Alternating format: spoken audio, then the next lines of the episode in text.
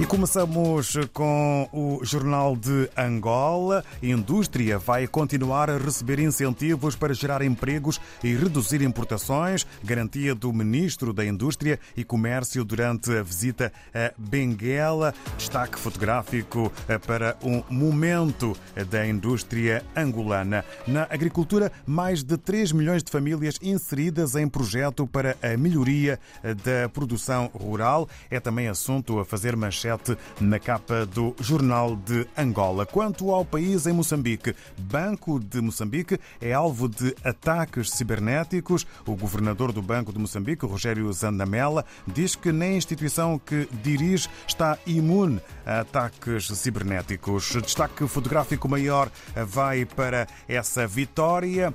Assunto eh, Ruanda 0, Moçambique 2. Moçambique vence Ruanda e está a um ponto do campo CAN 2023 é assunto que eh, faz manchete na capa do país eh, com direito a eh, fotografia da seleção em foco.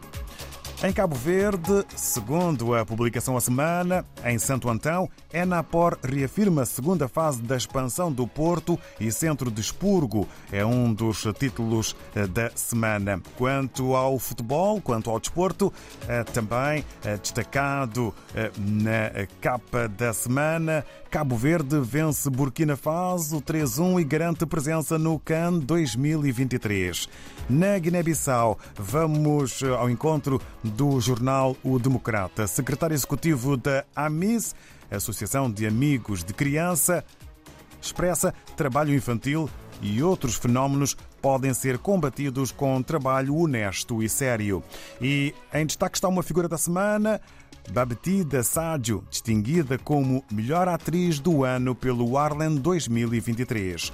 Damos uma saltada até ao Brasil eh, para vermos as gordas do Globo no apelo ao recurso. Políticos acionam o Supremo Tribunal Federal a cada dois dias contra atos do Governo e do Congresso Nacional. Judicialização da política cresceu sob Lula em comparação com o início de Bolsonaro e Dilma. E um outro título, impasse na CPI de 8 de janeiro, pode atrasar a convocação de Anderson Torres e Mauro Cid. Do Brasil, regressamos à África. Estamos nas Ilhas Maravilhosas com Gil Vaz na redação do Telanon. Sem mais demoras, viva, muito bom dia. Bom dia, David, e bom dia a todos os rádios ouvintes da RDP África nesta segunda-feira em que São Tomé e Príncipe amanhece com sol, dando pronúncio de que teremos uma semana bastante produtiva. Para dizer que, quanto aos destaques, nesta segunda-feira, continuamos aqui a dar destaque à crise de, no fornecimento dos combustíveis ao país, com duas notícias, sendo a primeira com o seguinte título económica e socialmente bloqueado há mais de 15 dias. São Tomé e Príncipe é há mais de duas semanas um país sem gasolina. O gasóleo também esgotou. Nesse sentido, o país perdeu energia e vitalidade. Os taxistas ficaram em casa, os motoqueiros deixaram eh, de criar engarrafamentos nas ruas de São Tomé e as estradas ficaram menos perigosas.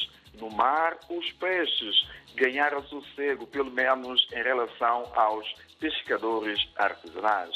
No mercado, uh, o país fica assim praticamente deserto, porque as vendedoras ficaram em casa. No entanto, no meio da paralisia das atividades económicas e comerciais, o governo conseguiu convencer a Estação da Voz da América para conceder parte de gasóleo para alimentar a empresa estatal de eletricidade EMAI.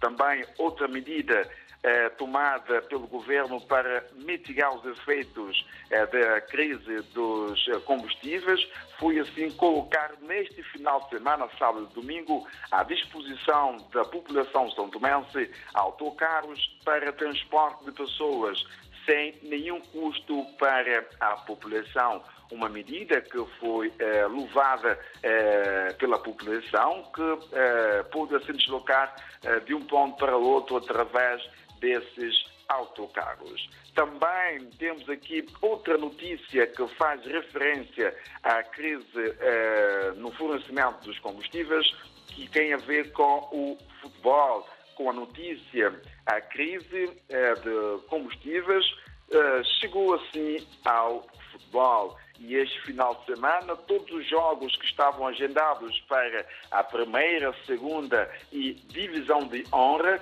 foram assim cancelados eh, devido à falta de combustível. Então é para ver que eh, a, a, crise do combustível chegou também eh, ao futebol.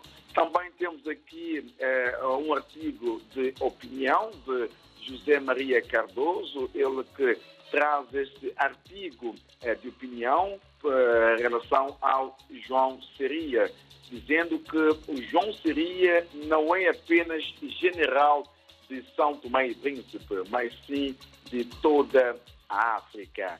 Para dizer que João Seria deixou o país, deixou o mundo eh, recentemente. Ele que eh, era uma voz escutada ao nível de São Tomé e Príncipe também de toda a comunidade da CPLP e não só, e com eco também na Colômbia. Também temos aqui uh, esta notícia que fazemos destaque nesta segunda-feira, que tem a ver com a Ilha do Príncipe, com o seguinte título: Unesco renovou o estatuto da Ilha do Príncipe como património mundial da biosfera uh, para até 2030. Para dizer que a renovação aconteceu na 35ª reunião do Comitê Internacional de Coordenação do Programa O Homem e a Biosfera, que aconteceu assim no, eh, em Paris, França. E para dizer que é fácil esta renovação, o presidente do governo regional, Felipe Nascimento, reconheceu que tudo isso foi possível graças à colaboração da população da região autónoma do Príncipe. Por isso, ficou assim um agradecimento muito especial à população em função desta renovação até 2030 como eh, o património mundial da biosfera. Também para eh, esta segunda-feira fazemos também destaque a mais um artigo eh, de opinião, desta feita eh, do professor universitário Lúcio Neto Amado.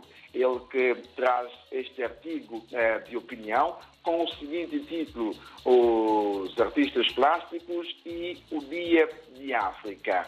Então, é, é um artigo também que os amantes é, do jornal Telenor podem, assim, é, conferir nesta segunda-feira, na mais recente edição do jornal. Então, são essas notícias que fazem a atualidade nesta segunda-feira no jornal Telenor. Gil Vaz, redação do Telenor, são Tomé e Príncipe para todo mundo lusófono. Uma ótima segunda-feira e uma boa semana laboral.